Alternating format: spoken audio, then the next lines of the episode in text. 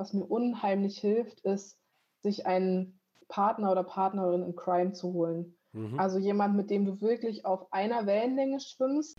Also du wirst halt auch ganz oft natürlich von deinen Mitschülerinnen und Mitschülern gefragt. Ne? Also wenn du, wenn die sehen, du bist mhm. gut in einem Fach, es baut nochmal auf deinen Kompetenzschatz auf, wenn du anderen Leuten etwas erklärst. Ich studiere jetzt nicht an der Hochschule Fresenius, weil die jetzt einen super fancy Campus haben, weil es einfach keinen anderen Studiengang gab, der sich in diese Richtung auch entwickelt hat, habe ich dann am Ende gesagt, okay, die Fresenius wird's. Was mich allerdings jetzt bei dem Masterstudiengang so begeistert hat, ist, dass es eben keine Klausuren gibt. Ich muss nicht gucken, dass ich für irgendeine Prüfungsleistung an einen Standort fahre, sondern kann hm. das von mir zu Hause machen, kann mich da frei einteilen.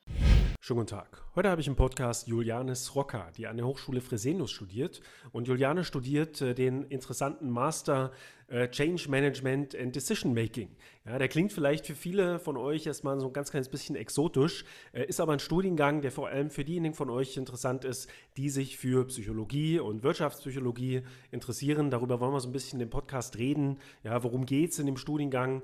Ähm, was sind die Studieninhalte? Für wen ist das interessant? Äh, wie kann man den arbeitstechnisch, karrieretechnisch verbauen? Wir reden natürlich auch ausführlich über Julianes äh, Bildungsweg. Ja? Also beispielsweise, äh, wie war die Schule? für Juliane? Ja? War sie eine gute Sch Schülerin, äh, eine schlechte Schülerin? Äh, was hat sie danach studiert? Äh, wie ist sie dann ja, auf ihrem Weg letztendlich dahin gekommen, eben diesen Master an der Hochschule Fresenius berufsbegleitend als Fernstudium zu absolvieren? Und dann noch eine interessante Sache. Juliane ist nämlich aktiv an der Hochschule Fresenius in der Studierendenvertretung. Ja, da werde ich so auch so ein ganz kleines bisschen dazu ähm, ausfragen, ja, weil mich das auch persönlich äh, sehr stark interessiert. Äh, was macht man eigentlich in der Studierendenvertretung? Warum, ja, sollte ich als äh, Studi meine Freizeit, äh, sage ich mal, dafür opfern, eben äh, sozusagen po politisch aktiv zu werden in meiner Schule? Ja, wir reden auch so ein ganz kleines bisschen über Julianes Lernstrategie und all die Themen, die euch so interessieren. Ich würde mal sagen, auf in den Podcast.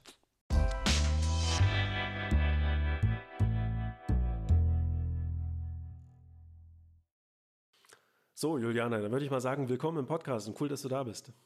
Ja, vielen, vielen Dank für die Einladung. Ich freue mich sehr dabei zu sein. Ja, wir wollen heute mal so ein bisschen über Wirtschaftspsychologie und dein Studium an der Hochschule Fresenius reden. Aber ich glaube, es ist ganz sinnvoll, äh, jetzt mal zum Einstieg, damit die Leute und ich auch dich ein bisschen besser kennenlernen, äh, mal so ein ganz kleines bisschen über deinen bisherigen Bildungsweg äh, zu reden. So eine Frage, die ich eigentlich mal ganz gerne stelle, interessiert mich auch mal so ein bisschen bei meinen Gästen. Wie war denn so die Schulzeit? Also weiß nicht, ob du dich noch gut an deine Schulzeit erinnern kannst, positiv negativ, ja, ist ja auch immer so ein großer Unterschied eigentlich zwischen äh, der Grundschule, also bei mhm. vielen zumindest, mit denen ich so gesprochen habe, und dann, weiß ich nicht, Gymnasium oder was. Ich weiß nicht genau, was du gemacht hast. Vielleicht kannst du da mal so ein bisschen was sagen. Also was, was hast du noch so für Erinnerungen an deine Schulzeit? Warst du eine gute Schülerin, schlechte Schülerin? Hat sich das vielleicht auch ein bisschen im Verlauf äh, geändert? Äh, was kannst du uns dazu sagen? Ja, boah, das ist total interessant, weil das ist bei mir echt schon ein bisschen länger her. Mhm. Ähm, ich habe also ich habe ähm, das große Glück, in Brandenburg aufgewachsen zu sein. Äh, Glück daher, weil bei uns das Bildungssystem in Brandenburg, äh, zumindest zu dem Zeitpunkt, wo ich meinen, meinen schulischen Werdegang gestartet habe, noch auf 13 Jahre ausgelegt war und du bis zur sechsten Klasse, also einschließlich sechste Klasse, in die Grundschule gehst und dich nicht schon nach der vierten Klasse entscheiden musst, welchen äh, weiteren Bildungsweg du jetzt einschlagen möchtest. Das heißt, ähm, sechs Jahre Grundschule, und dann ähm, in die, ins Gymnasium gewechselt. Und ich glaube, ich würde mich als, naja, die klassische Streberin bezeichnen, zumindest in den ersten Jahren. Also ich war immer eine, eine der Besten auch, ähm, habe das auch sehr genossen, äh, unter, den, unter den besten Schülerinnen zu sein. Das hat dann äh, in der Oberstufe ein bisschen nachgelassen. Allerdings, äh, und das ist jetzt gar keine Entschuldigung, ähm, aber ich war ein Jahr im Ausland, bei uns in der 11. Klasse. Da ist wieder der Vorteil, wenn du dann 13 Jahre Schule machst, dass du ähm, dann in der 11. Klasse so ein bisschen die Findungsklasse sozusagen. Äh, das habe ich dann im Ausland gemacht und durfte dann quasi nach dem Auslandsjahr wieder in meine alte Klasse zurück, in meine alte Stufe und dann da das, ähm, das Abitur mit denen auch gemeinsam machen, mit denen ich sozusagen auch gestartet habe und äh, dementsprechend, ja, es, es fehlt dir halt trotzdem ein Jahr, auch wenn das so ein bisschen das in Anführungsstrichen Findungsjahr ist. Trotzdem ist, wird da ja auch Stoff behandelt, der dir dann fehlt, wenn du im Ausland bist. Ähm, und dementsprechend war ich dann am Ende des Tages nicht mehr unter den Top, Top, Top-Schülerinnen, habe aber trotzdem mit einer soliden 2,3, 2,5 irgendwie sowas mein, mein Abitur gemacht und äh, konnte danach ja ins Studium starten. Du hast äh, Streberin gesagt. Ich hatte auch mal so eine gewisse Streberphase. Dann, äh, als ich, äh, also ich bin zwischendurch dann auf die Realschule gewechselt, irgendwie am Gimmi, weil ich war dann so schlecht, wirklich, weiß ich nicht, Musik 5 oder 6, äh, Mathe 5 oder 6 und so. Und dann bin ich auf die Realschule gewechselt. Und da war ich auf einmal super gut, weil da waren die Leute mhm. halt ähm, auf einem anderen Niveau. Ähm, als, als man das vom Gymnasium gewohnt war. Da musste ich halt einfach mehr auswendig lernen, das fiel mir da halt ein bisschen leichter. Und da war ich auch so ein bisschen Streber und habe gemerkt, äh, dass äh, wenn man dann einmal sozusagen diesen Ruf auch weg hat, so dann und das alle von einem erwarten, dann ist es auch viel leichter. Dann lernt man immer ganz automatisch. Also es ist vielleicht gar nicht mal so schlecht, äh, mal so ein bisschen auch den Streber erstmal zu spielen, so und dann wird man automatisch auch ein bisschen besser, weil es viele von, von einem dann erwarten. Ähm, und man dann auch so ein bisschen dieses Mindset hat von wegen, ja, ich muss das verstehen, ja, weil alle erwarten eben von mir, dass ich da auch besser bin, so ein bisschen als die anderen äh, in Mathe. Okay, interessant. Ja, na und, also, hm? und, und, vielleicht dazu noch, also du wirst halt auch ganz oft natürlich von deinen Mitschülerinnen und Mitschülern gefragt. Ne? Also wenn du, wenn die sehen, du bist mhm. gut in einem Fach, dann wirst du gefragt. Und ich finde, es ist einfach nochmal, es, es baut nochmal auf deinen Kompetenzschatz auf, wenn du anderen Leuten etwas erklärst, weil immer für sich selber lernen äh, ist natürlich ganz gut, aber richtig verstehen kann man Sachen meistens erst, wenn man es anderen nochmal erklärt und dann lernst du automatisch wieder mit. Das ist, äh, das ist top.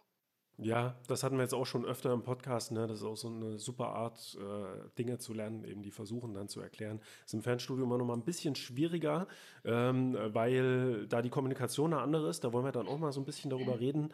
Äh, aber grundsätzlich gibt es da auch im Fernstudium Möglichkeiten. Ne? Wir hatten ja auch schon den Tipp im Podcast, äh, einfach zum Beispiel über WhatsApp Leuten dann so als Sprachnachricht irgendwie Dinge zu erklären. Mhm.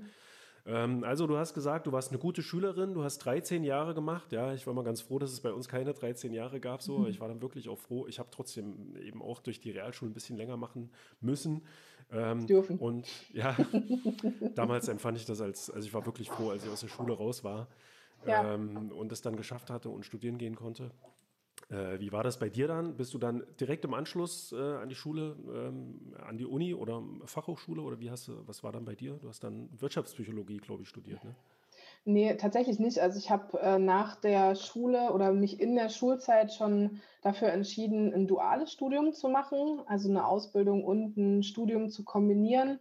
Das liegt einfach daran, ich wollte meinen Eltern tatsächlich nicht noch länger auf der Tasche liegen. Ich wollte halt ganz gern mein eigenes Geld verdienen und gleichzeitig aber die Vorzüge von einem Studium und von einem Studienabschluss auch genießen. Also keine klassische Ausbildung oder keine klassische duale Ausbildung nur machen, sondern auch äh, in Kombination mit dem Studium. Mhm. Und bin dann von Brandenburg äh, weggegangen und habe mich äh, ja, im Westen beworben bei allen möglichen großen Firmen, die zu dem Zeitpunkt ein duales Studium angeboten haben.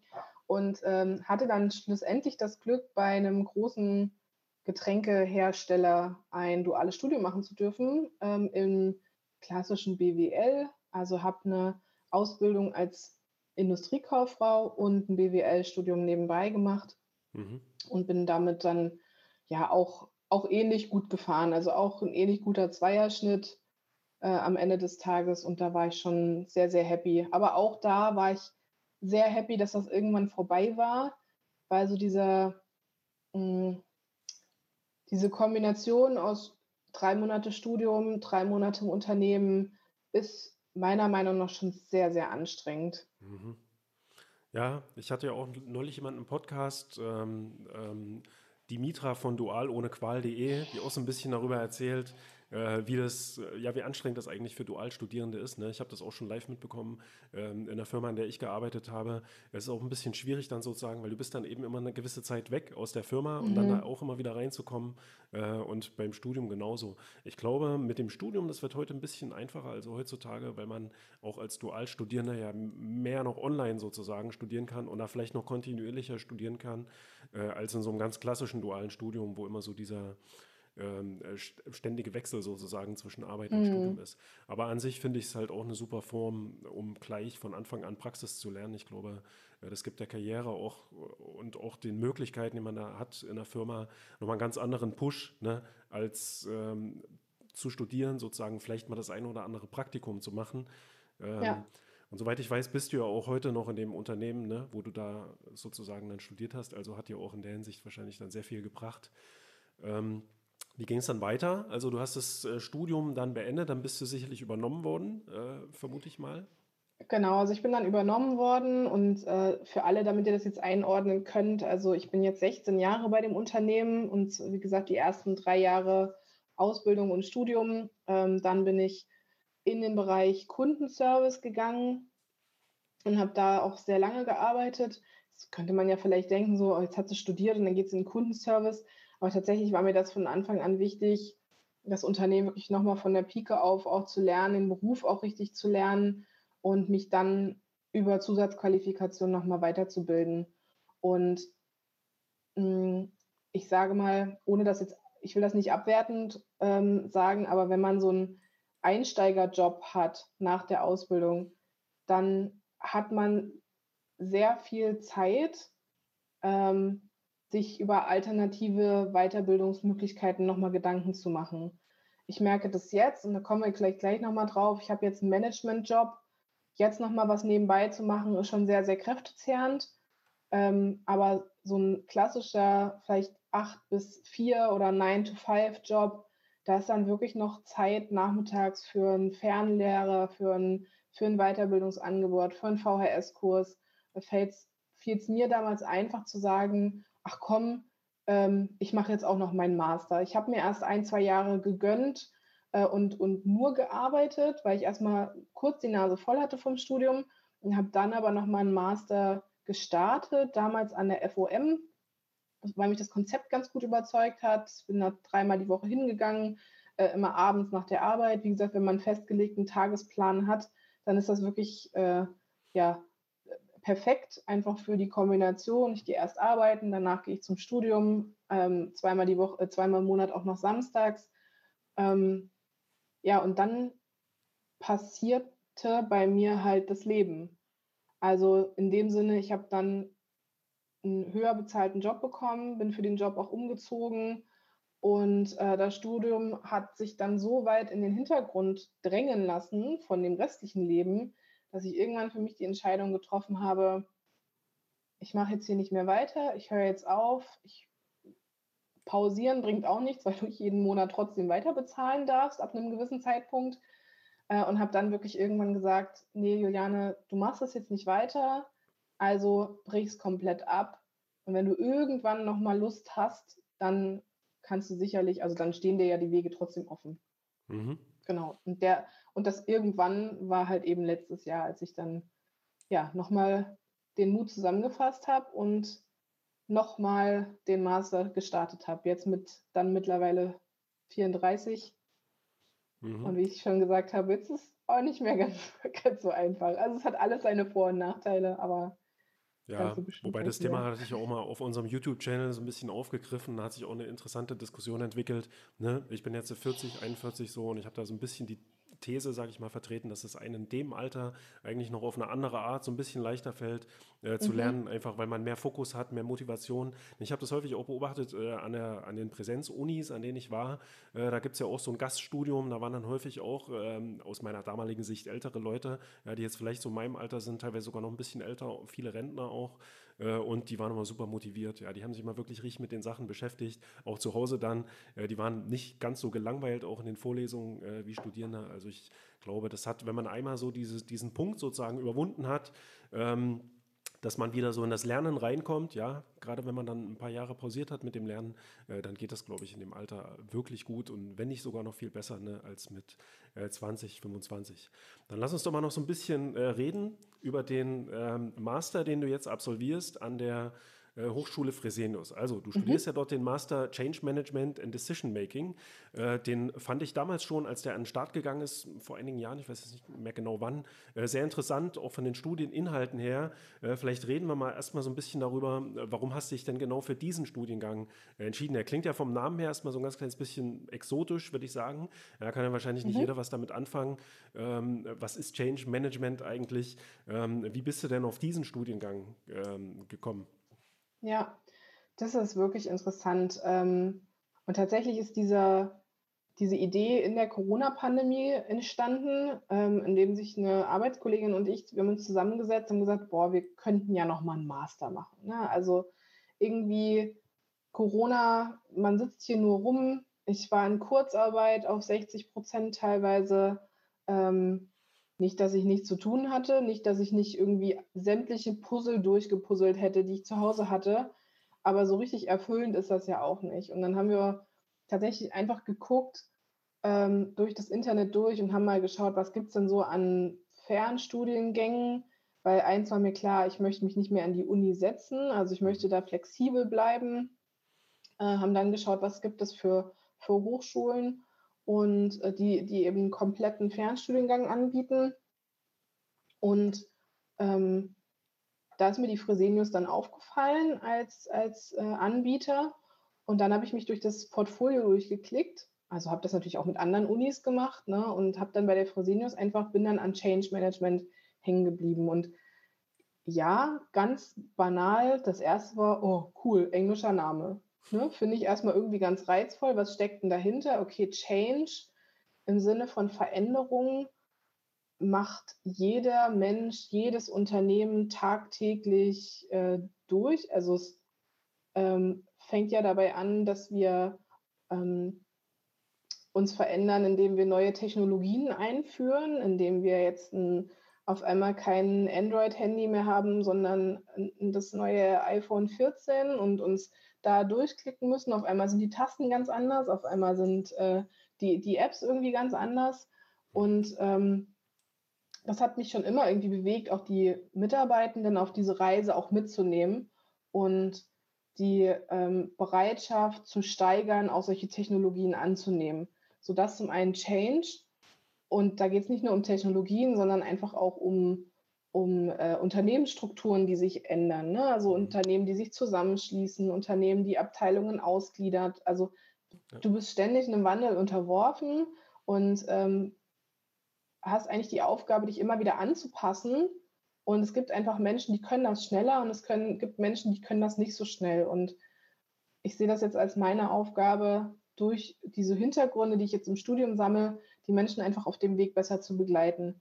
Und das zweite Teil, Decision Making, damit habe ich mir erst super schwer getan, so was wollen die eigentlich von mir. Mhm. Aber Decision Making ist ja nichts anderes als Entscheidungen treffen, mhm. ähm, ganz banal übersetzt. Und jetzt denkt man sich, warum soll man das studieren? Das kann man doch einfach machen. Aber tatsächlich ähm, steckt da ja noch so viel mehr hinter, als einfach nur zu sagen, was ziehe ich heute an äh, oder, oder was mache ich mir heute auf mein, auf mein Toast, sondern gerade wenn es darum geht, Veränderungen anzustoßen, dann ähm, ist da vorgelagert eine Entscheidung, nämlich eine Entscheidung, genau das zu tun und auf welchen Kriterien basiert eine Entscheidung. Es ist einfach nur alles komplett rational und ich rechne das jetzt runter. Ähm, und wie spielen aber auch emotionale Komponenten damit ein? Wie spielt eine Headcount-Betrachtung damit ein? Wie spielt eine ja, eine, die, eben diese menschliche Komponente damit ein und wie kann man das alles miteinander vereinbaren, dass man auf der einen Seite rationale äh, Entscheidungen trifft und dann aber auch Menschen, wie gesagt, auf dem Weg äh, in diese Entscheidungen, in diesen Wandel auch mit begleitet. Mhm. Und da ich das einfach super spannend fand, so aus der, in der Kombination und weil es einfach keinen anderen Studiengang gab, der sich in diese Richtung auch entwickelt hat, ähm, ja, habe ich dann am Ende gesagt, okay, die Fresenius wird's. Dann hat es tatsächlich noch so, hat's, genau, die Fresenius wird's, der Studiengang wird's. Und dann hat es noch mal so ein, zwei Monate gedauert, weil wir dann gesagt haben, ja, wir wollen halt zum ersten ersten anfangen, ne? so richtiger, richtiger Cut. Ähm, hat sich äh, beruflich noch ein bisschen erst entwickelt. Und ähm, ja, dann haben wir gemeinsam angefangen mit meiner Arbeitskollegin und Freundin zum 01.01.21 mit äh, Change Management nochmal durchzustarten. Genau. Genau. Und noch ein weiterer Faktor, der mich tatsächlich auch noch an dem Studiengang so sehr positiv beeindruckt hat, ist, dass ich halt keine Klausuren schreibe. Mhm, da können wir gleich ähm, nochmal gesondert so ein kleines bisschen darüber okay. reden. Ähm, erstmal, also man sieht ja schon alleine zu diesem Studiengang hin, sehr langer Entscheidungsprozess auch, ne? so geht es, glaube ich, fast allen Fernstudierenden, weil das sind ja schon sehr Trag, also Entscheidungen mit, mit, mit einer weiten, mit einer Trag, gewissen Tragweite ähm, die man da trifft. Ne? Das äh, entscheidet man sich ja auch nicht von jetzt auf gleich. Äh, du hast schon so ein bisschen die Inhalte oder inhaltlichen Dinge angesprochen im Studiengang. Also ich habe mir natürlich jetzt auch nochmal den, äh, den Studienverlauf so ein bisschen angeguckt. Ne? Die meisten Module, die ich da gesehen habe, ähm, beschäftigen sich tatsächlich mit dem Thema Entscheidungen, äh, Entscheidungen treffen. Ne? Man fragt sich dann eben so ein ganz kleines bisschen, wenn man sich den, das Studium jetzt anguckt, ja, was soll ich mich da sozusagen ähm, ja, mehrere Semester lang nur mit dem Thema Entscheidungen äh, beschäftigen. Aber wie ich das jetzt verstanden habe, gibt es da eben auch so diese große, eher soziologische Ebene oder so diese Perspektive auf die Organisation, ne, die ja feste Strukturen hat, gerade in so größeren Firmen, ne, in denen man da arbeitet, das ist nochmal was anderes, in so Butzen, sage ich mal, so wie ich hier arbeite, ne, da trifft halt einer die Entscheidungen, die wirklich äh, eine gewisse Tragweite haben. Und wenn die anderen keinen Bock haben, so, dann muss man die natürlich auch so ein bisschen abholen. Äh, aber das ist eben nicht ganz schwer oder ganz so schwer wie in großen Firmen äh, Veränderungsprozesse umzusetzen. Ja, da kann man eigentlich von einem Tag auf den anderen weiß ich nicht komplett alles umwerfen. Ja, ganz mhm. vereinfacht gesagt. In großen Organisationen ist das nochmal was völlig anderes. Ne? Da gibt es eben auch ganz andere Entscheidungsprozesse, Entscheidungswege, Akteure wahrscheinlich auch. Äh, und auf der anderen Seite hat man dann aber auch so diese ähm, eher psychologische Ebene, ja, auf die einzelne Person sozusagen. Ja, auch vielleicht in größeren Firmen, denke ich mal, das ist auch sehr interessant, sich damit auseinanderzusetzen. Äh, wie ist es jetzt, äh, wenn jemand seinen, seine Position beispielsweise ändern soll, ja, da ein anderes, ähm, ja, auf eine andere Stelle da irgendwie getan werden soll, ja, oder vielleicht auch möchte, äh, wie hilft man dem dabei, irgendwie so diese Veränderungsprozesse äh, durchzumachen, die da, oder vielleicht auch eine Kündigung, ja, die da auch dazugehört. Mhm. Ne? Also sehr interessant, dass man da eigentlich so ein bisschen so diese Psychologie sozusagen mit der Soziologie äh, in dem Studiengang aus meiner laienhaften Sicht, sage ich mal, äh, vereint. Also das für diejenigen, ja, die interessiert sind an diesem Studiengang, ne, das ist jetzt äh, nicht einfach nur das Thema sozusagen Entscheidungen treffen von, von A bis Z äh, durchkauen, sondern schon äh, sehr, sehr weit gefächert inhaltlich. Dann habe ich gesehen, du kannst auch Schwerpunkte wählen im Studium. Ist das, mhm. äh, was was gibt es da für Schwerpunkte und was hast du für welche genommen? Genau, also es gibt drei Schwerpunktblöcke neben den, neben den Fixpunkten, nämlich Change und Decision Making, gibt es halt drei, ähm, drei Wahlpflichtblöcke und der eine ist Kommunikation, ähm, weil auch, auch da, ne, du kannst Entscheidungen nicht treffen, ohne sie zu kommunizieren. Mhm. Und, und du kannst auch Change nicht durchführen ohne eine gelungene Kommunikation. Und äh, im Bereich Kommunikation gibt es dann auch äh, gibt's vier Wahlpflichtfächer, aus denen ich dann zwei wählen musste. Ich habe mich hier für äh, Social Media äh, in interner und externer Unternehmenskommunikation entschieden als ein Wahlpflichtfach und Corporate Communication. Mhm. Das sind so zwei von den vier Wahlpflichtmodulen, äh, die sehr, sehr praxisnah beide waren und sind. Und das ist auch wiederum der, das Schöne an so einem Studiengang, äh, dass du auch im Master vor allen Dingen, dass du halt wirklich deine Erfahrungen aus der, aus der Arbeitswelt auch mit einbringen kannst. Ähm, der zweite Block ist dann Management und hier habe ich mich zum Beispiel mit digitaler Transformation als ein Wahlpflichtmodul beschäftigt oder jetzt ähm, das Thema virtuelles Führen in internationalen Kontexten. Mhm. Und im dritten Block ging es dann wirklich um Psychologie. Und hier ähm, habe ich zum Beispiel Führungspsychologie belegt und äh, interkulturelle Psychologie. Also sehr, sehr weit gefächert, wie du siehst, super spannende Themen und ja, einfach die Möglichkeit, meine, meine Themen, äh, die mich äh, auch auf der Arbeit beschäftigen, damit einzubringen. Mhm. Okay, also auch interessante Vertiefung in diesem Studiengang. Ja, ich mag das ja auch, äh, dass man sich auch im Masterstudiengang äh, heutzutage eigentlich noch viel besser vertiefen kann, so als das äh, vor ein paar Jahren noch der Fall war. Äh, gerade auch im Fernstudium und das Ganze dann eben noch mehr so auf seine Arbeitssituation äh, anpassen kann. Kannst du vielleicht noch was dazu sagen? Weiß ich nicht, ähm, kommunizierst du das bei dir innerhalb der Firma, dass du diesen Studiengang machst und äh, wie das da ankam halt, wenn es, also wenn du es kommunizierst? Hm. Also ich habe das tatsächlich äh, kommuniziert, weil ich mh, hm, auch ein kleines Weiterbildungsbudget mir ergattern konnte, sozusagen. Also ich habe das auch offen, offen angesprochen, dass es ähm, auf jeden Fall auch einen Mehrwert für, für die Firma bringt, wenn ich da einen Masterstudiengang mache und konnte dadurch auch ähm, ja, ein bisschen Zusatzbudget für mich ähm, raushandeln, mhm. sozusagen. Das ist ganz schön ähm, weil es ja nochmal einen kleinen Puffer gibt, auch wenn es nicht die kompletten Kosten deckt, aber wenigstens so ein, ähm, so ein bisschen was. Mhm. Und ähm, dadurch, dass ich eben auch meine Themen ähm, aus dem beruflichen Kontext mit reinbringen kann, ist natürlich auch meine Firma daran interessiert, die Ergebnisse dann am Ende zu sehen.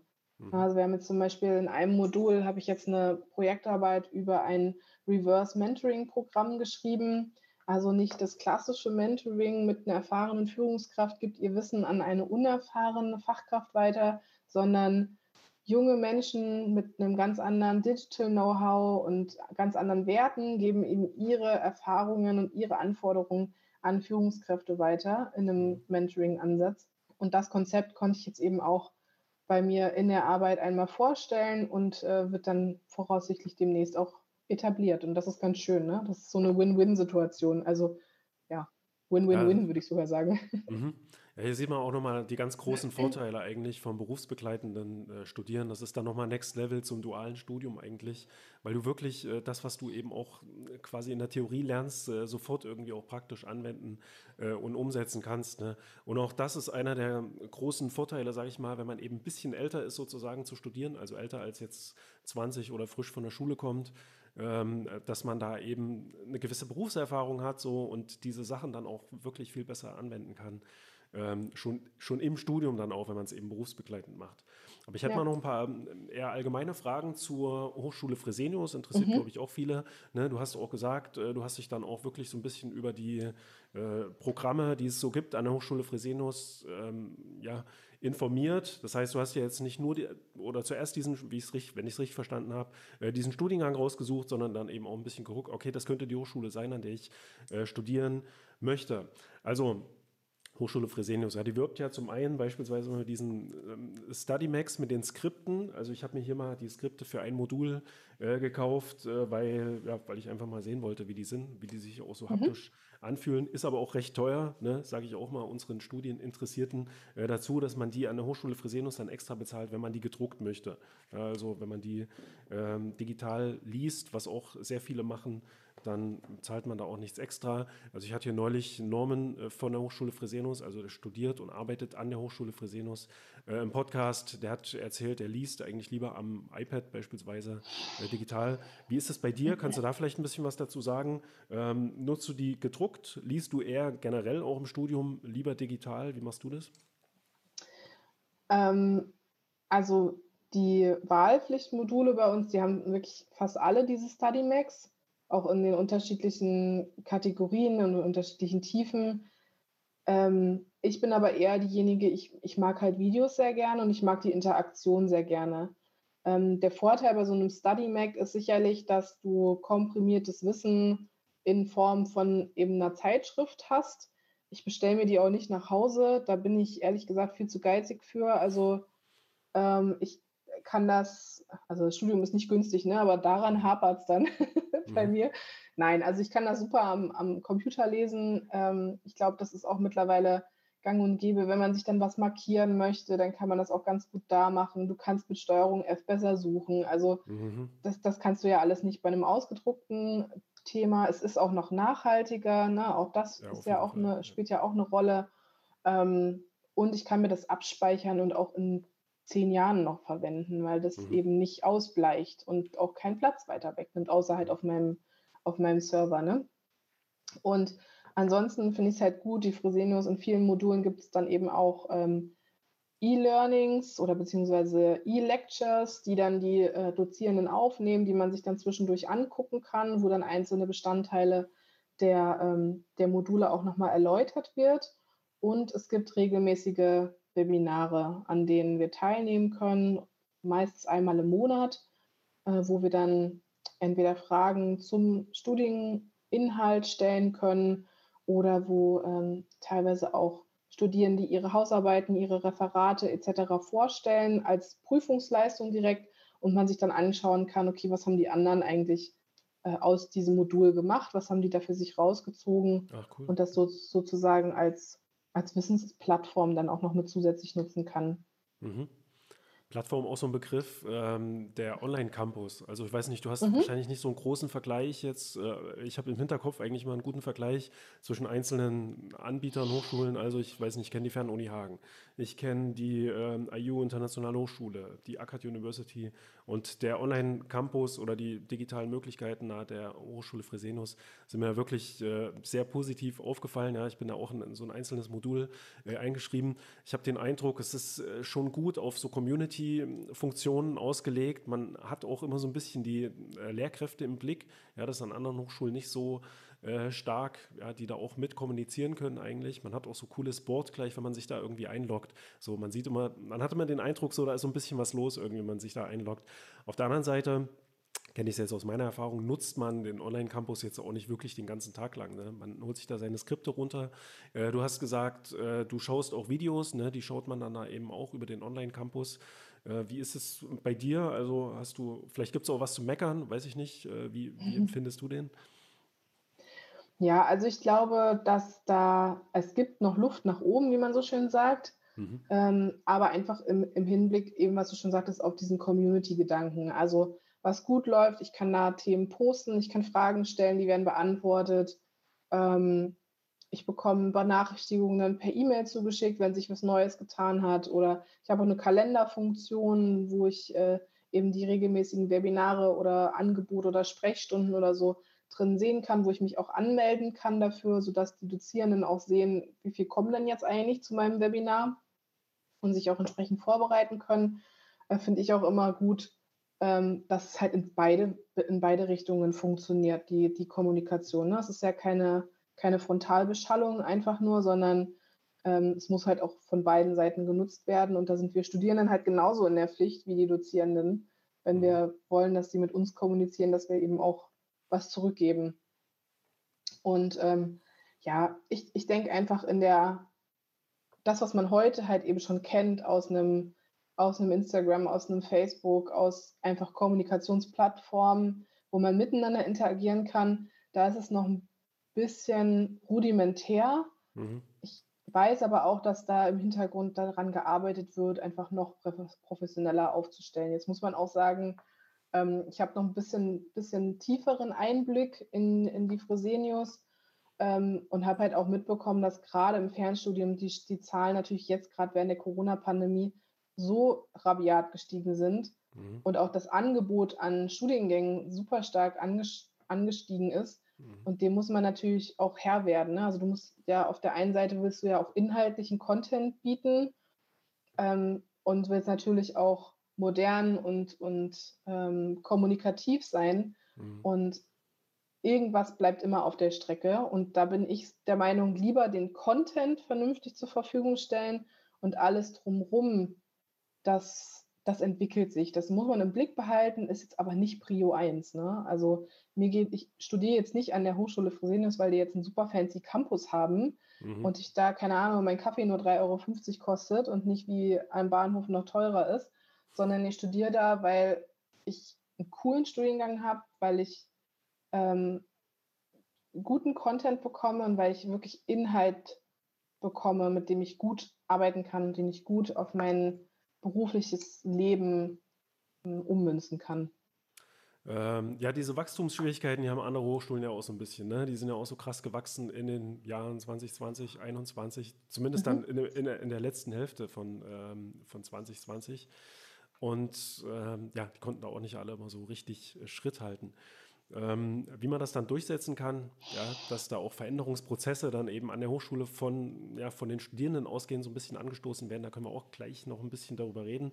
Eine Frage habe ich jetzt noch äh, abschließend zum Thema Hochschule Fresenius. Ähm, äh, die Prüfungsform, ne, hast du auch schon angesprochen, die sind ja auch eigentlich eine Besonderheit an der Hochschule Fresenius. Man hat jetzt nicht nur stupide sozusagen die Klausuren die ganze Zeit. Ich meine, es gibt viele äh, Studierende, die mögen halt lieber Klausuren. Da kommt man halt auch teilweise ein bisschen einfacher durch, durch so ein äh, Modul. Äh, aber an der Hochschule Fresenius äh, versucht man ja schon so ein bisschen auch alternative Prüfungsformen äh, umzusetzen. Weiß ich nicht, Hausarbeiten, kannst du gleich ein bisschen was dazu sagen. Mhm. Ähm, was ja auch schwierig ist, so ein bisschen für die Hochschule, weil man durch diese alternativen Prüfungsformen das äh, ja nicht ganz so stark nach oben skalieren kann. Ne? Man kann eben eine Hausarbeit nicht automatisiert irgendwie kontrollieren, wie jetzt eine Klausur vielleicht. Ähm, aber das ist nochmal so der wirtschaftliche Aspekt der ganzen Sache. Deswegen finde ich es umso besser, dass die Hochschule trotzdem versucht, das äh, so weiter umzusetzen. Äh, wie ist das für dich mit den Prüfungsformen? War das auch ein Entscheidungskriterium mit äh, Studienbeginn? Ja, definitiv. Also wir haben, also Hochschule Fresenius, ich habe dir ja wahrscheinlich mit Norman schon besprochen, dass es halt unterschiedliche Lernen- und, und Anbietungsformen oder An Angebotsformen gibt. Äh, hier der Fachbereich Online Plus, in dem ich jetzt studiere, ähm, bietet halt Bachelor- und Masterstudiengänge an. Mhm. Und die Bachelorstudiengänge, das ist, wie du gerade schon gesagt hast, ist auch viel auf Klausuren. Äh, tatsächlich auch viele Klausuren, die ich an einen der Standorten schreiben kann, der, der Hochschule Fresenius. Ähm, oder aber jetzt auch seitdem eben der Corona-Pandemie, ich kann auch Online-Klausuren schreiben. Bin dann eben nicht mehr gebunden an einen Tag, an eine Uhrzeit, sondern kann ich teilweise auch 24-7 schreiben. Was mich allerdings jetzt bei dem Masterstudiengang so begeistert hat, ist, dass es eben keine Klausuren gibt. Somit kann ich unabhängig vom Standort, ob ich jetzt in, naja, in Rostock am Strand sitze oder ob ich jetzt irgendwo im tiefsten bayerischen Wald studiere. Ich muss nicht gucken, dass ich für irgendeine Prüfungsleistung an einen Standort fahre, sondern kann das von mir zu Hause machen, kann mich da frei einteilen und ähm, muss dann aber auch dahinter sein. Ne? Also das ist so ein bisschen der Aspekt, ähm, wenn du eine Klausur hast und du hast ein Datum, dann bereitest du dich darauf vor, dann rufst du da dein Wissen ab und äh, bist dann damit fertig und im besten Fall kriegst halt irgendwann deine Note und freust dich. Bei einer Hausarbeit oder anderen Prüfungsformen, die, die ich jetzt habe, ähm, baust du dir halt dein Wissen kontinuierlich auf und musst mhm. halt das innerhalb von 10, 15 Seiten dann runtergeschrieben bekommen zu einem Thema, was du dir aber frei wählen kannst. Und auch das wiederum tatsächlich ein Vorteil, den ich ganz, ganz stark sehe. Ich kann mir innerhalb meiner Module, also nicht nur, dass ich mir die Module teilweise aussuchen kann über die Wahlpflichtmodule, ich kann mir auch innerhalb des Moduls aussuchen, über welches Thema ich jetzt gerne schreiben möchte. Hm. Und wenn ich ähm, in einem Thema Psychologie, Führungspsychologie, hatte ich richtig Bock, mich darauf zu fokussieren, was eigentlich Narzissmus in Führung bedeutet oder was Psychopathen in der Führung sind. Ja, also jetzt, ähm, jetzt schreibe ich gerade in einem Modul, ähm, wenn es um Entscheidungsfindung geht, über KI in personalrelevanten Entscheidungsfeldern. Also wie kann uns künstliche Intelligenz dahingehend unterstützen, bessere, schnellere, besser fundierte Entscheidungen zu treffen? Geht das überhaupt oder brauchst immer noch einen Menschen, ähm, der schlussendlich auch ne, seinen, seinen Haken drunter setzt? Und weil du jetzt auch gerade sagtest, naja, das ist noch nicht so gut skalierbar, da gebe ich dir irgendwo recht. Also es dauert schon manchmal echt lange, bis man ähm, eine Prüfungsleistung dann korrigiert zurückbekommt. Hm. Ich würde aber gar nicht sagen, dass das jetzt so viel länger dauert als jetzt bei einem bei einer Klausur, ähm, bei einer Klausur weil was als aller, allererstes passiert, und das empfehle ich auch wirklich jedem, ähm, ist, dass es erstmal durch so einen Plagiatscan durchläuft. Mhm. Ähm, unsere Dozierenden nehmen da Plug-Scan oder Plex-Scan oder wie man es ausspricht. Ähm, das heißt, da wird schon mal der erste Check gemacht, so gibt es da jetzt mehr als x Prozent Übereinstimmung, dann mhm. wird da gar nicht weiter kontrolliert. Ähm, und dann ist aber auch eine Hausarbeit mit zehn Seiten, die ist schneller gelesen, als dass sie geschrieben ist. Mhm. Das heißt, im Regelfall bekommen wir nach zwei, maximal vier Wochen auch eine Note. Okay. Und ähm, ja, Ja, ich denke mal, ich, mein Eindruck ist so ein bisschen, dass dann äh, so größere Hochschulen wie die IU dann äh, letztendlich auch perspektivisch äh, versuchen, sowas dann eben über künstliche Intelligenz und so weiter ähm, möglichst automatisiert äh, zu korrigieren. Geht jetzt sicherlich nicht bei 100 Prozent einer Klausur. Ne? Du hast halt auch äh, teilweise offene Fragen und sowas. Äh, mhm. Aber gerade bei diesen Multiple-Choice-Sachen, so, warum soll sich da noch jemand davor setzen sozusagen und das korrigieren, ne? wenn man das einfach per Software ja. machen lassen kann? Also sehr interessant, ein interessanter Aspekt jetzt auch an den Prüfungsformen, äh, wie du das jetzt so erzählt hast, dass man sich dadurch eigentlich noch ein bisschen mehr in bestimmte Themenbereiche vertiefen kann. Ne? Da habe ich selber noch gar nicht so drüber nachgedacht. Also das spricht auch auf jeden Fall für diese alternativen Prüfungsformen. Man hat eben mehr Arbeit dann dadurch, ne? durch die Hausarbeiten. Man lernt aber auch, äh, glaube ich, viel besser noch das äh, wissenschaftliche Schreiben, ja? weil das finde ich auch super wichtig in so einem äh, Studiengang, als jetzt, wenn man immer nur Klausuren schreibt. Ne? Also spricht auf jeden Fall dann auch äh, für die Hochschule. Und es gibt ja auch andere Hochschulen, die versuchen eben auch mehr so eine alternativen Prüfungsformen äh, zu bieten und generell sich auch danach sozusagen so ein bisschen zu orientieren, was man jetzt für einen Studiengang äh, wählt und an was für eine Hochschule man geht. So, also wir haben jetzt äh, über die Hochschule Fresenius gesprochen. Und äh, an der Hochschule Fresenius, äh, vielleicht noch als ja, so kleiner Themenkomplex, bist du ja auch politisch aktiv, eigentlich kann man sagen. Also du bist in der Studierendenvertretung aktiv und ich muss sagen, ja, als ich das mitbekommen habe, ich musste auch erst mal gucken, was sind die Studierendenvertretung eigentlich genau. Natürlich kenne ich das auch so aus meinen ganzen Studienjahren, mhm. aber ich habe mich eigentlich nie wirklich als Studierender damit beschäftigt, äh, was macht denn der Stura eigentlich genau oder was machen die Leute, die da aktiv sind, warum machen die das eigentlich? Ja, warum, ich habe auch nie darüber nachgedacht, sollte ich da vielleicht irgendwie aktiv äh, werden. Vielleicht auch, auch immer so aus dem Hintergrund, naja gut, äh, was die Hochschule dann so entscheidet, ähm, was da so gemacht wird, da habe ich eh keinen Einfluss so richtig drauf, selbst wenn ich da vielleicht irgendwo aktiv bin. Kannst du vielleicht noch mal ein kleines bisschen was dazu sagen? Äh, vereinfacht gesagt, warum tust du dir das an? Also warum bist du äh, da in der Studierendenvertretung aktiv und dann auch vielleicht noch, was machst du dort genau? Ja, Boah, das ist, äh, das ist wieder eine gute Frage, gerade wenn du fragst, warum tust du dir das an? Das frage ich mich zwischendurch aus. Mhm. Das frage ich mich zwischendurch auch.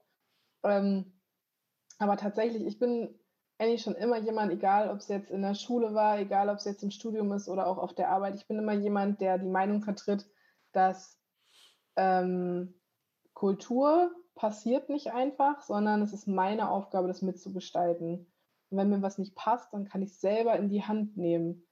Und als Studierende in der Studierendenvertretung habe ich genauso eine Stimme und ein Stimmrecht wie jeder Dozierende in sämtlichen ähm, Gremien. Das heißt, was sind die Gremien? Das ist zum Beispiel der Prüfungsausschuss.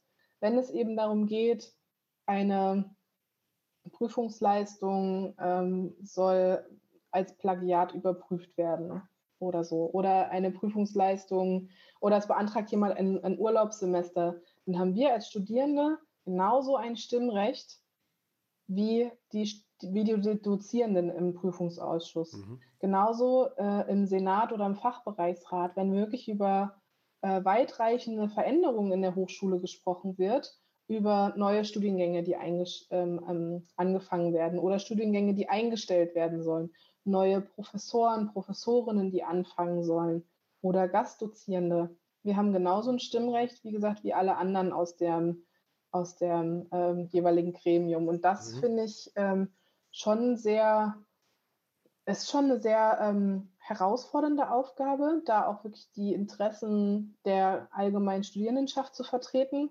Macht aber auch unheimlich viel Spaß, weil es mir die Möglichkeit gibt, auch hinter die Kulissen zu gucken und ich so einfach noch die Hochschule auch noch ein bisschen besser verstanden habe, um ehrlich mhm. zu sein. Das heißt, das haben wir jetzt gemacht in dem, ich bin jetzt ein Jahr im Amt, ähm, knapp ein Jahr, seit Oktober letztes Jahr. Ähm, wir haben jetzt zum Beispiel einen Studierenden-Newsletter rausgebracht, zweimal jetzt dieses Jahr, wo es um, äh, wir haben Dozierende vorgestellt, wir haben Studiengänge vorgestellt, aber auch andere Kommilitoninnen und Kommilitonen, ähm, warum die sich zum Beispiel entschlossen haben, bei der Fresenius anzufangen, ähm, auch Dozierende gefragt, äh, warum sie gerne diesen Beruf ausführen, was sie privat gerne machen, um einfach ein bisschen mehr Einblick auch in das Leben von so einem Dozenten oder einer Dozentin zu geben und haben Tipps gegeben, wie man beispielsweise eine gute Forschungsarbeit schreibt oder wie man eine gute Bachelorarbeit schreibt. um so auch Mehrwert für unsere Kommilitoninnen und Kommilitonen zu generieren. Genau, dann bieten wir noch ähm, regelmäßig, unregelmäßig, aktuell ein bisschen unregelmäßiger noch eine Sprechstunde an. Das heißt, ähm, einmal im Monat, alle zwei Monate können sich die Studierenden, die neu sind, auch gerade oder generell, die irgendwelche Anliegen haben, bei uns in die Sprechstunde einwählen und dann ihre Themen bei uns platzieren. Und wir nehmen die dann gebündelt mit ins Dekanat und besprechen dann diese Themen auch mit, ähm, mit den dozierenden Vertretern. Also kann man auch so ein bisschen sagen, ähm, diese, die Arbeit auch im Studierendenausschuss, die hat auch so ein ganz kleines bisschen so einen Networking-Effekt eigentlich, ne? Ähm, oder so ein, vielleicht besser gesagt, so einen ganz kommunikativen ähm, Effekt, weil du eben auch ja, deine Hochschule eben noch viel besser kennenlernst, auch die Lehrkräfte ne, und alle, die da irgendwie so an der Arbeit dort beteiligt sind, als jetzt als Studierender, ne, wo du dann eben immer gerade im Fernstudium so vor einer Mauer eigentlich so ein bisschen von Profilbildern sitzt ne, und äh, keinen eigentlich so richtig dort kennenlernst, ähm, sowohl von deinen Kommilitonen als auch eben dann von den Lehrkräften und ähm, da bist du dann eben ja, aktiv dann auch am Kommunizieren. Also ziemlich cool. Ne? Ich habe das auch schon an der IU beispielsweise beobachtet. Äh, da gab es auch mal so eine Bewegung, die Initiative Hochschulentwicklung, äh, die da auch versucht hat, da so ein paar Änderungsprozesse irgendwie anzustoßen, äh, die da auch ähm, zumindest zu dem Zeitpunkt re recht dringend, zumindest aus Sicht der Studierenden, äh, nötig waren. Und ja, ist cool, dass wir hier darüber jetzt nochmal geredet haben. Vielleicht auch ein bisschen eine Motivation für einige äh, unserer Zuhörer und Zuhörerinnen, äh, da sich da vielleicht auch mal zu engagieren, einfach mal zu gucken, ähm, was da möglich ist und eben auch noch eben ja Kommilitonen so weiter noch so ein bisschen äh, besser kennenzulernen. Und bei dem Thema Kommunikation, äh, da können wir jetzt mal noch bleiben, ähm, so als abschließendes Thema, würde ich sagen, äh, mhm. weil wir haben im Vorgespräch äh, ja eben schon so ein bisschen darüber geredet, was du so machst. Und du hast gesagt, das ist für dich auch auf jeden Fall ein wichtiges Thema, äh, das Thema Kommunikation im Fernstudium, ne? weil man hat ja auch mal so ein kleines bisschen im Fernstudium das Vorurteil, äh, dass Kommunikation gibt es da nicht so richtig. Man vereinsamt so ein bisschen als Fernstudie, ja, sitzt da eben so alleine an seinem Schreibtisch, weil man da eben nicht jeden Tag sich da in der Mensa trifft und da erstmal Mittag zusammen isst oder so und dann darüber mhm. quatscht, wie die letzte Vorlesung äh, war oder sich auch in Vorlesungen dann eben da gemeinsam zusammensetzt. Aber ich weiß es natürlich auch aus meiner Erfahrung sozusagen, es ist nicht ganz so. Es ist halt ein anderes oder es gibt eben andere Möglichkeiten, die muss man aber auch nutzen. Äh, wie war denn das bei dir? Also du hast gesagt, zum einen bist du natürlich gleich äh, aktiv geworden sozusagen an deiner Hochschule ne, und engagierst dich da. Das ist ja auch eine kleine Art, sozusagen dich einzubringen und äh, zu kommunizieren. Wie sieht es ansonsten aus mit deinen Kommilitonen? Vielleicht kannst du mal sagen, wie groß ist äh, so dein Fachbereich ungefähr und wie hältst du da den Kontakt zu deinen äh, Kommilitonen und Kommilitonen? Ja, also was ich auf jeden Fall empfehlen kann, es gibt, soweit ich weiß, für jeden Studiengang immer eine Kick-Off-Veranstaltung. Die ist bei uns bei Change Management alle zwei Monate. Das heißt, da kommen immer alle rein, die ja neu mit dem Studium starten. Manchmal verirrt sich da auch noch jemand aus den oberen Semestern, kann man ja nicht wirklich sagen, weil du ja bei der ähm, Fresenius jeden Monat starten kannst mhm. oder eigentlich zu jedem, zu jedem Tag, wie du möchtest. Also wenn du dich heute anmeldest und alles einreichst, kannst du übermorgen starten, so ungefähr. Mhm. Ähm, das ist schon mal meine erste Empfehlung, zu der Kickoff zu gehen, um da ein bisschen abzuchecken, wer, was sind hier noch so für Dudes unterwegs. Und dann ähm, hast du ja vorhin schon angesprochen, gibt es diese Communities äh, innerhalb von der, hm, von der Online-Plattform. Das heißt, es gibt für jeden Studiengang auch da wieder eine eigene Online-Community. Ähm, und da, wenn man sich da so ein bisschen durchscrollt, gibt es meistens irgendeinen Post wie, hey, wir haben da eine WhatsApp-Gruppe, wer will, sagt Bescheid, wir nehmen dich auf. Und dann geht das eigentlich recht schnell. Wir haben jetzt eine WhatsApp-Gruppe mit glaube, wir sind so 40 Leuten ungefähr aus unserem Studiengang. Äh, wirklich von, also ich bin jetzt eine von denen, die schon etwas länger dabei sind, so anderthalb, zwei Jahre, bis hin zu ganz neu gestarteten von vor zwei Monaten oder so. Und ähm, ja, bereichern uns gegenseitig, weil es ist nicht so, dass nur weil du jetzt schon anderthalb Jahre dabei bist, dass du halt schon viel, viel weiter bist, sondern du hast halt die Möglichkeit, die Module auch zu dem Zeitpunkt zu belegen, wie es für dich sich gut anfühlt und wie es für dich gerade passt. es gibt einen Studienverlaufsplan, in dem solltest du dich langhangeln, aber grundsätzlich bist du frei in dem, was du jetzt gerade irgendwie belegen möchtest. Mhm. Das heißt, auch wenn ich jetzt schon anderthalb Jahre dabei bin, bin ich vielleicht noch in einem Modul, was, wo ich auch hätte sein können vor einem Jahr. Ne? Also mhm. das will ich einfach damit sagen, dass es gar nicht schlimm ist, dass da alle so durcheinander gewürfelt sind. Im Gegenteil, es ist eher so eine gegenseitige Bereicherung. Mhm. Und ähm, dann hat sich eben so ein bisschen innerhalb der Community nochmal so eine, oder innerhalb der WhatsApp-Gruppe nochmal so eine kleine, naja, wir nennen es liebevoll der harte Kern. Das sind so sechs, sieben Leute, die sind alle so ungefähr gleich weit. Wir haben ungefähr die gleiche Anzahl von Modulen belegt und auch die, die gleichen Module belegt. Und deswegen haben wir nochmal uns ein bisschen, äh, ja, einen, ne, einen eigenen Kern geschaffen, wo wir wirklich gerade spezifisch über die Module sprechen. Ich mhm. kenne es aber auch von anderen Studiengängen, dass die eine große allgemeingültige WhatsApp-Gruppe haben und dann, wenn du jetzt beispielsweise in ein spezifisches Modul in die Lernvorbereitung gehst, dann gibt es dazu nochmal eine abgespaltete kleine WhatsApp-Gruppe, damit du halt nicht mit deinen Fragen die ganze große Runde voll spammst sozusagen. Und trefft ihr euch dann auch nochmal äh, digital? Also äh, jetzt, äh, ne, WhatsApp ist natürlich auch digital, aber weiß ich nicht, über eine Zoom-Konferenz oder irgend sowas, weil da kann man ja dann auch ja, ein bisschen also, mehr so in fachlichen Austausch gehen. Ne? Genau. Ja, also Online-Kommunikation, WhatsApp ist natürlich ganz großartig, weil da versteht man ja auch gar nichts miss oder so. Also das ist ja alles total super. Äh, aber was natürlich richtig cool ist, ist, dass wir auch einen äh, Stammtisch haben, alle 14 Tage, also einen virtuellen Stammtisch ähm, ja, und, und da wirklich über brandaktuelle Themen sprechen. Mhm. Ähm, wo seid ihr gerade? Wo hängt es bei einem oder bei dem einen oder anderen? Wo können wir dich noch unterstützen? Und ähm, es ist aber auch manchmal so ein kleiner Aus Auskotz-Corner. Wenn es bei irgendjemandem nicht so gut läuft, dann hat er da mal kurz die Möglichkeit, sich mal auszukotzen. Dann holen mhm. wir anderen den halt gerne wieder zurück, sodass äh, die allgemeine Motivation wieder aufrechterhalten werden kann. Also das ist schon, ähm, ja, schon, schon ganz, ganz cool. Und darüber hinaus, also wir haben die große WhatsApp-Gruppe, wir haben noch eine kleine WhatsApp-Gruppe und den Stammtisch.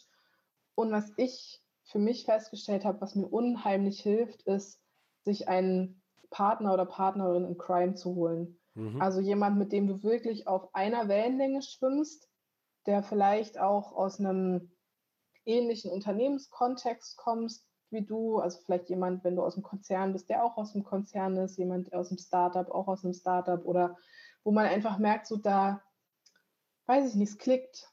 Mhm. Ne? Also so die Chemie stimmt, man unterhält sich gut ähm, und ich bin eben jemand, ich kann das nicht so trennen. Also ich kann nicht sagen, das ist jetzt meine Arbeitsfamilie, das ist jetzt meine Studienfamilie und privat klammer ich komplett aus, sondern mhm. es vermischt sich halt alles. Also alle wissen, wo ich arbeite, alle wissen, wer meine, äh, wer meine Stakeholder auf der Arbeit sind. Das ist aber auch völlig in Ordnung, weil das geben kriege ich halt auch von denen zurück.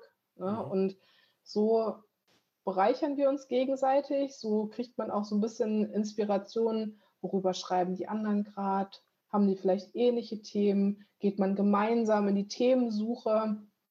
Es gibt auch äh, Kommilitonen, die gemeinschaftlich eine Projektarbeit schreiben, weil das auch das gibt Hausarbeiten oder Projektarbeiten auch eben gemeinsam in der Gruppenarbeit zu erstellen. Genau, und so, so macht es einfach noch viel, viel mehr Spaß. Es ist mhm. sogar jetzt so ausgeartet. Ich hoffe, ich erzähle noch nicht zu viel. Aber wir werden uns wohl dieses Jahr auch noch alle miteinander treffen. Wenn Corona das zulässt, dann äh, wollen wir auf jeden Fall nochmal so eine kleine Live-Session machen Mhm. Und auch das wird sehr, sehr herausfordernd, weil wirklich von München bis Berlin bis Hamburg und Köln alles dabei ist. Mhm. Und äh, ja. Schauen. Ja, das ist super. Ja, das gibt es, glaube ich, auch, oder gab es auch schon immer eigentlich an der Fernuni Hagen, ne, auch so eine regelmäßigen Offline-Stammtische. Äh, zu Corona-Zeiten ist es dann alles bestimmt wahrscheinlich ein bisschen weniger geworden und hat sich so ins Digitale äh, verlagert. Aber ich glaube, das ist auch sehr hilfreich, wenn man so über sein Studium so immer auch ähm, so eine gewisse Konstanz hat, auch was die Gesichter angeht, irgendwie so seine ja. Kommilitonen. Ne? Vielleicht noch ein Tipp für unsere Zuhörer bei uns auf der Plattform fernstudie.net. Ähm, wenn ihr euch da einloggt, also müsst ihr euch für in dem Fall anmelden, ähm, könnt ihr so eine Umkreissuche starten, einfach mal gucken, wer studiert so in eurer Gegend. Am besten natürlich im eigenen Profil auch angeben, wo man herkommt oder so, wo man ungefähr herkommt. Ne? Man kann auch ein Bundesland einfach angeben. Ähm, und da einfach mal gucken. Vielleicht gibt es auch jemanden, der dasselbe studiert äh, in derselben Stadt. Das muss ja nicht mal jemand ähm, von derselben Hochschule sein. Ne? Das ist vielleicht auch ganz interessant, äh, sich da mit jemandem auszutauschen, der auch gerade BWL oder irgend sowas studiert äh, und dann vielleicht an einer ganz anderen Hochschule. Ja? Weil gerade in den Grund- äh, oder den Bachelorstudiengang macht man sowieso allen, an allen Hochschulen dann mal dieselben Module. Ne? Und da ist, glaube ich, ganz sinnvoll, sich da mal äh, auszutauschen und dann ab und zu eben auch mal wirklich offline äh, zu treffen, ja, und äh, so miteinander zu kommunizieren. Also sehr cool, das habe ich bis jetzt von, von niemandem eigentlich so gehört, also so intensiv, äh, wie du das jetzt erzählt hast, ne, dass man sich da wirklich auch so austauscht, dass man sich da auch richtig gut kennt und auch nochmal gut der Tipp äh, mit dem Study Buddy, so sich da irgendjemanden ja. zu suchen, ne, mit dem man da sich dann gemeinsam so durch, durch das Studium kämpft, das ist, glaube ich, wirklich eine gute Sache äh, für die Motivation. So als ganz kurze Abschlussfrage noch. Ne, ich wollte eigentlich ein bisschen ausführlicher noch mit dir über deine Lernstrategie reden, aber wahrscheinlich ist das nicht ganz so sinnvoll in dem Sinne, weil du schreibst jetzt halt nicht so viele Klausuren, du musst nicht so viel äh, auswendig lernen, wie das ähm, andere ähm, ja, Studierende an anderen Hochschulen machen müssen. Ähm, von daher, ich denke mal, du wirst dich durch deine Skripte gut durcharbeiten und vielleicht kannst du da noch eins, zwei äh, Worte dazu sagen, falls du doch mal äh, ein bisschen mehr auswendig lernen musst. Wie machst du das? Schreibst du auch Karteikarten oder? Mm, ja, also lernen muss ich tatsächlich nicht. Irgendwas auswendig lernen, das, also das war auch noch nie meins. Ich habe aber zwei Tools, die mir unfassbar helfen, Hausarbeiten zu schreiben oder generell mich zu organisieren. Und das ist äh, zum einen OneNote, also das kann ich, klingt wirklich richtig banal, aber so mhm. mit den, mit den äh, Karteikartenreitern äh, schreibe ich mir auch immer, wenn ich irgendwo was lese, auch aus einem Skript oder so oder einen Literaturhinweis habe, den ich ganz cool finde, den mhm. speichere ich mir direkt darin ab. Ähm, und da ist auch meine gesamte Orga drin. Und das zweite wirklich als, als ganz große Herzensempfehlung, und ich weiß nicht, ob ich jetzt hier äh, Hashtag Werbung machen muss oder so, aber Zotero als mhm, okay. Zitationsprogramm mit einem Plugin für Word ist wirklich das Beste, was man haben kann. Es fügt dir genau das Zitat ein, wo du es haben möchtest. Du kannst auch da im Hintergrund deine, deine ähm, PDFs abspeichern und öffnen und dir was rauskopieren oder so. Also das sind so ja meine zwei, meine zwei Hilfsmittel, Mhm. Ähm, Verlinken wir auch gerne noch in der Beschreibung äh, von dem Video. Zotero ist, glaube ich, äh, für den Mac. Ne? Ansonsten, also müsste man mal schauen, dass man, wenn man Windows-User ist, äh, dann ein alternatives Programm findet. Nee, nee, äh, also ich benutze das ganz normal auf, auf Windows. Achso, das gibt es auch für Zotero. Windows. Okay, ich habe mhm, das jetzt irgendwie. Genau. Ach nee, das war die einzige Möglichkeit eigentlich, die man hat. Wenn man auch auf dem Mac sozusagen eine Literaturverwaltung nutzen möchte, dann müsste man äh, auf Zotero zurückgreifen, weil es gab eben lange Zita wie nur für Windows. Mittlerweile gibt es auch Möglichkeiten halt über die Webversion äh, das Ganze auf dem Mac zu nutzen. Ne? Aber ich äh, werde das demnächst auch mal hier ein bisschen genauer vorstellen auf diesem Channel. Äh, ich habe da auch mal so meine eigene Meinung dazu. Bei einem Bachelorstudium ist es nicht unbedingt für jeden sinnvoll. Außer wer wirklich sehr stark auch wissenschaftlich interessiert ist ähm, und schon weiß, dass er auch in Ma ins Masterstudium äh, gehen möchte, für den bietet sich das auf jeden Fall an, ganz konsequent von Anfang an auch Literatur zu sammeln, zu verwalten, Exzerpte zu verwalten und so mit so einem äh, Programm. Also nochmal zwei gute Tipps. Ne? OneNote, ich benutze Notion für sowas, das ist so ähnlich eigentlich wie OneNote. Ähm, wer Microsoft-User ist ne? und Windows, äh, für den ist dann, denke ich mal, OneNote äh, die optimale Lösung, auch um einfach sein Studium so ein bisschen besser zu strukturieren. Äh, ja. in Ordner auch zu strukturieren, ist, glaube ich, denke ich mal, auch ganz äh, sinnvoll, da eine gewisse Ordnung einfach auf seinem äh, Rechner zu haben. Ja, cool. Also Juliane, es war ein sehr interessantes Gespräch. Ne? Äh, vielen Dank für den Einblick ans äh, Studium, äh, generell auch ein bisschen so in das Thema Change Management, dein Studiengang. Also ähm, ja, danke dir und bis zum nächsten Mal. Danke für die Einladung. Bis dann. Tschüss. Ciao.